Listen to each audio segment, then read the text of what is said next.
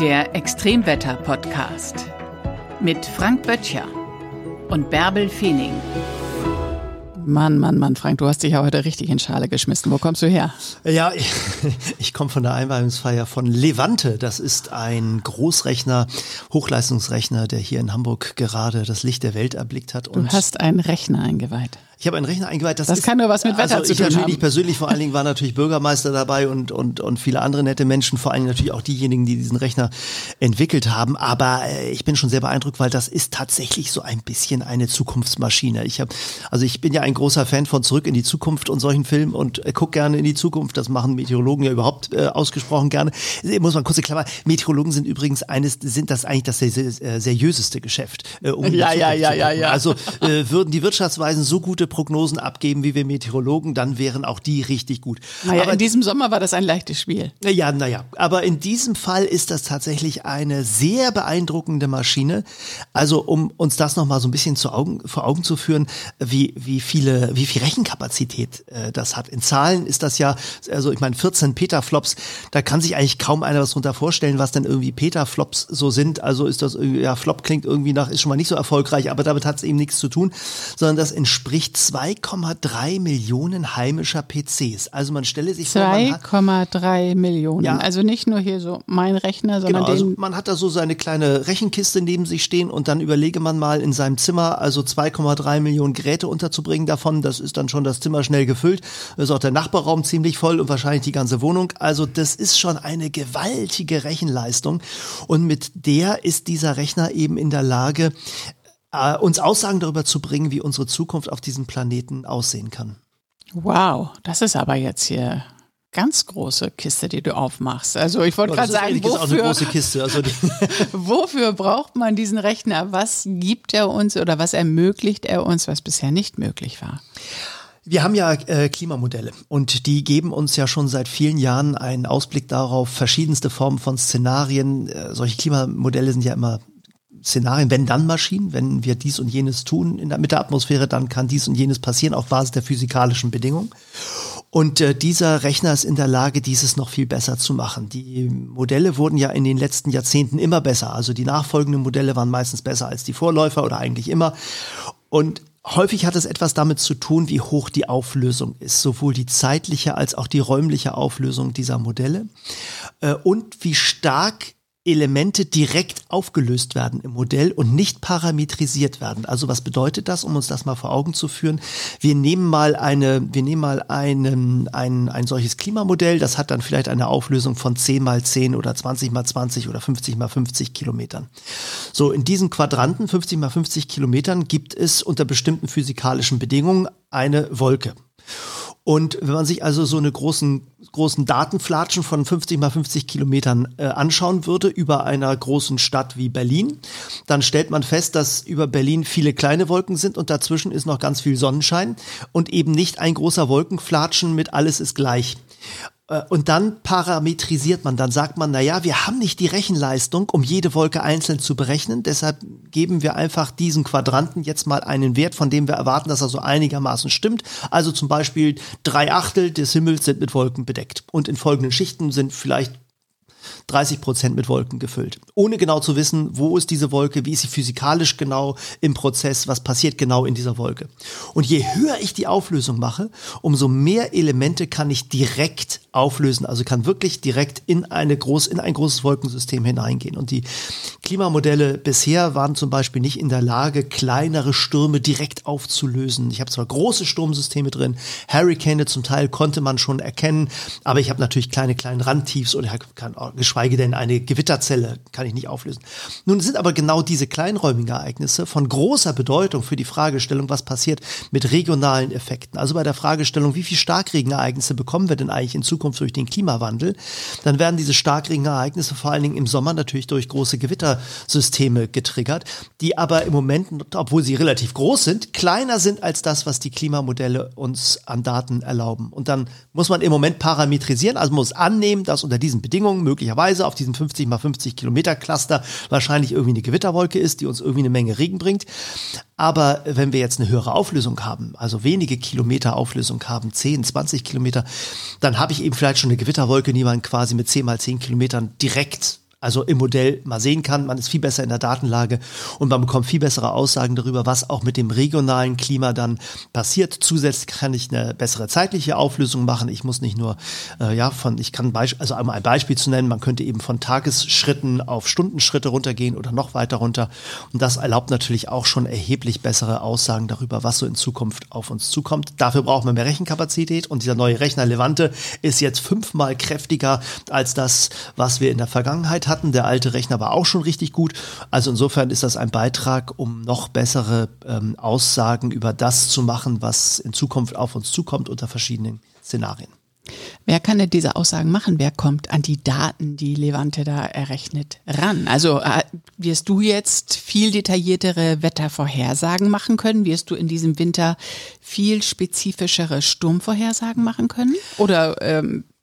Nein, für den Alltag der Wettervorhersage ist der Rechner nicht gedacht, sondern dafür gibt es die Großrechner beim Deutschen Wetterdienst, beim Europäischen äh, Zentrum für Wettervorhersage, beim ECMWF oder ähm, auch beim amerikanischen Wetterdienst. Also da gibt es verschiedene Stellen, wo dann Wettervorhersagen gerechnet werden und da gilt Gleiches. Also je höher die Auflösung, desto besser ist die Aussagekraft. Aber äh, diese Rechner haben eben eine andere Aufgabenstellung. Die rechnen eben Klimaszenarien und das bedeutet, da wird eben ein großes Klimamodell aufgesetzt. Äh, es werden verschiedene Szenarien gerechnet. Es wird auch für jedes Szenario mehrere Läufe geben. Die Daten werden evaluiert mit den Daten der Vergangenheit. Man lässt auf die Zukunft dann nur Klimaszenarien los, die auch die Vergangenheit plausibel darstellen. Also äh, alle Klimamodelle, die auch im IPCC beispielsweise drin sind und diese Daten werden eben auch für den IPCC genutzt, also für den für das äh, International Intergovernmental Panel, das eben dann tatsächlich auf Climate Change die Aussagen der Klimaforschung zusammenträgt. Und das ist ähm, äh, für uns besonders wertvoll, weil wir eben nur Klimaszenarien heranziehen, die auch die Vergangenheit äh, plausibel darstellen. Und das, äh, diese Herz- und Nierenprüfung, das werden natürlich die Klimamodelle dann auch machen müssen in Hamburg. Warum heißt dieser Superrechner Levante? Ja, Levante ist ein, ein äh, Wind, äh, der ähm, vor allen Dingen in Frankreich unterwegs ist. Äh, wenn der Mistral, das ist ein, ja, das ist ein kalter Wind aus dem Norden, wenn der abflaut, dann gibt es manchmal den milden Levante-Wind in Südfrankreich. Das ist dann der Moment, wo man also den Pullover wieder zur Seite legt und das Weinglas in die Hand nimmt.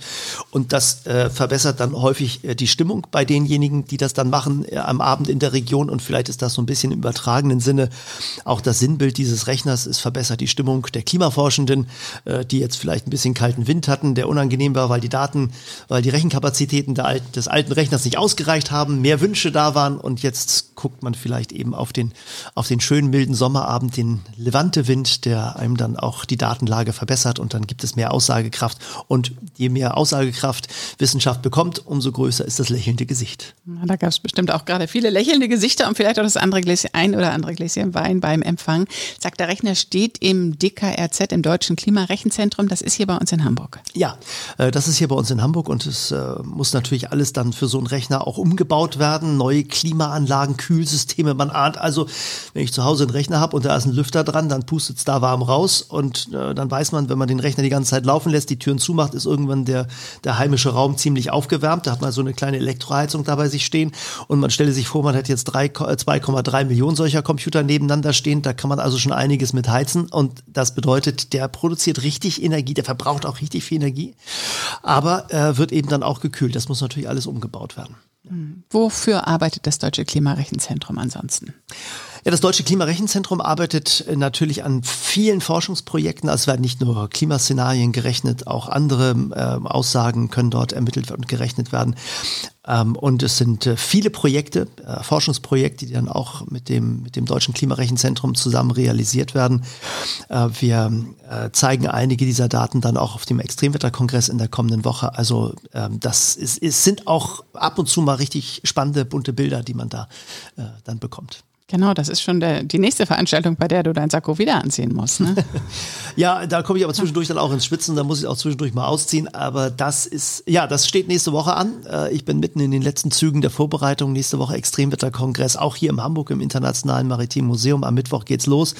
Die Vorbereitungen laufen und auch das, äh, das wird schon eine spannende Veranstaltung. Also auf die freue ich mich sehr, äh, weil wir nicht nur exzellente Forscher auf dem Kongress haben, sondern weil der Kongress auch gerade noch eine besondere Auszeichnung bekommt bekommen hat, nämlich dem Outreach and Communication Award der Europäischen Meteorologischen Gesellschaft. Das ist die höchste Auszeichnung für den Bereich der Klimakommunikation, den man in Europa so bekommen kann und das für die Arbeit von 15 Jahren Extremwetterkongress. Das freut mich sehr, weil das eben eine Dialogveranstaltung ist, schon seit vielen, vielen Jahren. In diesem Jahr ist ja der zwölfte Kongress, äh, der eben genau die Aufgabenstellung hat, die wissenschaftlichen Ergebnisse der Gesellschaft zur Verfügung zu stellen und im Dialog dann zu schauen, wie gehen wir denn damit um und auch neue Fragestellungen, die aus der Gesellschaft herauskommen, wieder zurück in die Wissenschaft zu spiegeln. Und das in einem Feld, das wir interdisziplinär angehen. Mir ist immer sehr wichtig, dass wir bei diesem, bei der Vermittlung auch wissenschaftlicher Inhalte nicht nur auf Klima direkt gucken, also wie ändert sich das Klima und was müssen wir da tun, sondern es gibt einfach wahnsinnig viele Themenbereiche, die da dranhängen. Also zum Beispiel äh, nehmen wir mal das Klimarecht, ein äh, Fachbereich, der sich gerade völlig neu entwickelt. Welche Haftungsfragen stecken denn eigentlich in dem Thema Klima drin? Äh, es gibt einzelne Klagen, die schon ähm, im Felde sind und wo es dann Entscheidungen dazu geben wird, ob beispielsweise Emissionen von äh, großen Konzernen äh, einklagbar sind, äh, weil sie Einfluss haben auf das Klima. Und wenn es dann irgendwo eine Klimafolgeerscheinung gibt, große Dürren oder komplette Klimaveränderungen, die dazu führen, dass Landwirte in irgendwelchen Regionen dieser Welt plötzlich keine Erträge mehr mehr haben, weil die globalen Temperaturen steigen, dann äh, ist das möglicherweise einklagbar. Das ist tatsächlich ein Thema, das hochspannend ist, denn Wissenschaft und juristisches Arbeiten funktionieren eigentlich völlig unterschiedlich. Wenn wir über die Fragestellung reden, ob ein Konzern mit seinen Emissionen verantwortlich gemacht werden kann für die Folgeerscheinungen an einem bestimmten Punkt auf dieser Welt durch Klimaveränderungen, dann können wir wissenschaftlich immer eine bestimmte Wahrscheinlichkeit dran koppeln. Wir können sagen, ja, die Wahrscheinlichkeit, dass diese Emission auch eine Folge hat an diesem Standort, hat eine gewisse Wahrscheinlichkeit. Während aber die Rechtsprechung nicht mit Wahrscheinlichkeiten arbeitet. Man wird nie jemanden verurteilen können, weil er mit einer Wahrscheinlichkeit von 60 Prozent äh, Steuerhinterziehung begangen hat sondern da gilt das Gesetz der Kausalität. Der Nachweis muss erbracht werden. Es muss gesichert nachgewiesen werden, dass die Ursache eben auch dann diese Wirkung gemacht hat. Ja, also da hat jemand geschossen, die Ursache, und dann ist jemand tot, das ist die Wirkung. Und das muss kausal nachgewiesen werden. Und das ist viel schwieriger, wenn ich irgendwo auf diesem Planeten eine Wirkung, eine, eine, eine Ursache ins System gebe, CO2-Emissionen ins System gebe und ich habe dann irgendwo diffus eine Wirkung. Und äh, der Nachweis ist schwer zu erbringen. Wir werden sehr intensiv mal solche Themen auch besprechen. Wie bekommt man diese beiden Welten, wissenschaftliche Klimaforschung und Wahrscheinlichkeitsaussagen, eigentlich zusammen mit der Herangehensweise der Kausalität für die Rechtsprechung? Also spannende Felder, die da wirklich auf uns zukommen. Ja, absolut.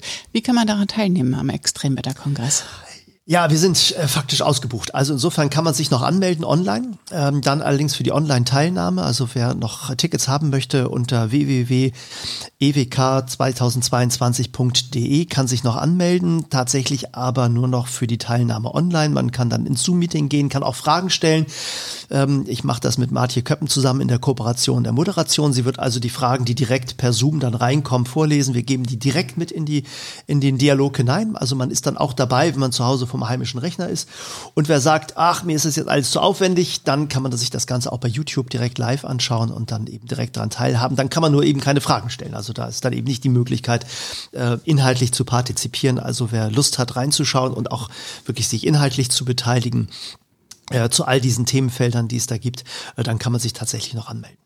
Ein spannendes Thema, ein spannender Kongress und ein Herzblutprojekt von dir. Ja, auf jeden Fall. Und es kommen natürlich auch viele Kollegen und Kollegen äh, zusammen, die auf diesem Kongress schon seit vielen Jahren Gäste sind. Viele, die neu dazukommen, auch aus dem wissenschaftlichen Kreis. Ich freue mich sehr, dass Alfred Fuchs zurückkommt, gesund zurückkommt von seiner Reise. Er, er, hat ja nun wirklich einen, das war, muss man sagen, wirklich knapp, äh, dass er das überlebt hat. Und äh, wie das alles vonstatten gegangen ist, wird er uns dann in der nächsten Woche auch nochmal auf einer Pressekonferenz am Donnerstag äh, Vormittag erzählen. Er ist dann auch nochmal live direkt auf dem Kongress in einer Talkrunde. Wir werden nochmal über seine Erfahrungen sprechen und vor allen Dingen nicht nur, wie es ihm jetzt gesundheitlich geht, sondern auch, äh, welche Ergebnisse er von seiner Expedition Ocean Change zurückbringt. Das wird ein Schwerpunktthema sein. Ähm, der Kongress findet in diesem Jahr statt innerhalb der UN-Dekade, äh, der Ozeandekade der Vereinten Nationen, äh, sodass natürlich gerade Ozean, arktisch, die Veränderung der arktischen Region durch den Klimawandel auch nochmal ein, ein Schwerpunkt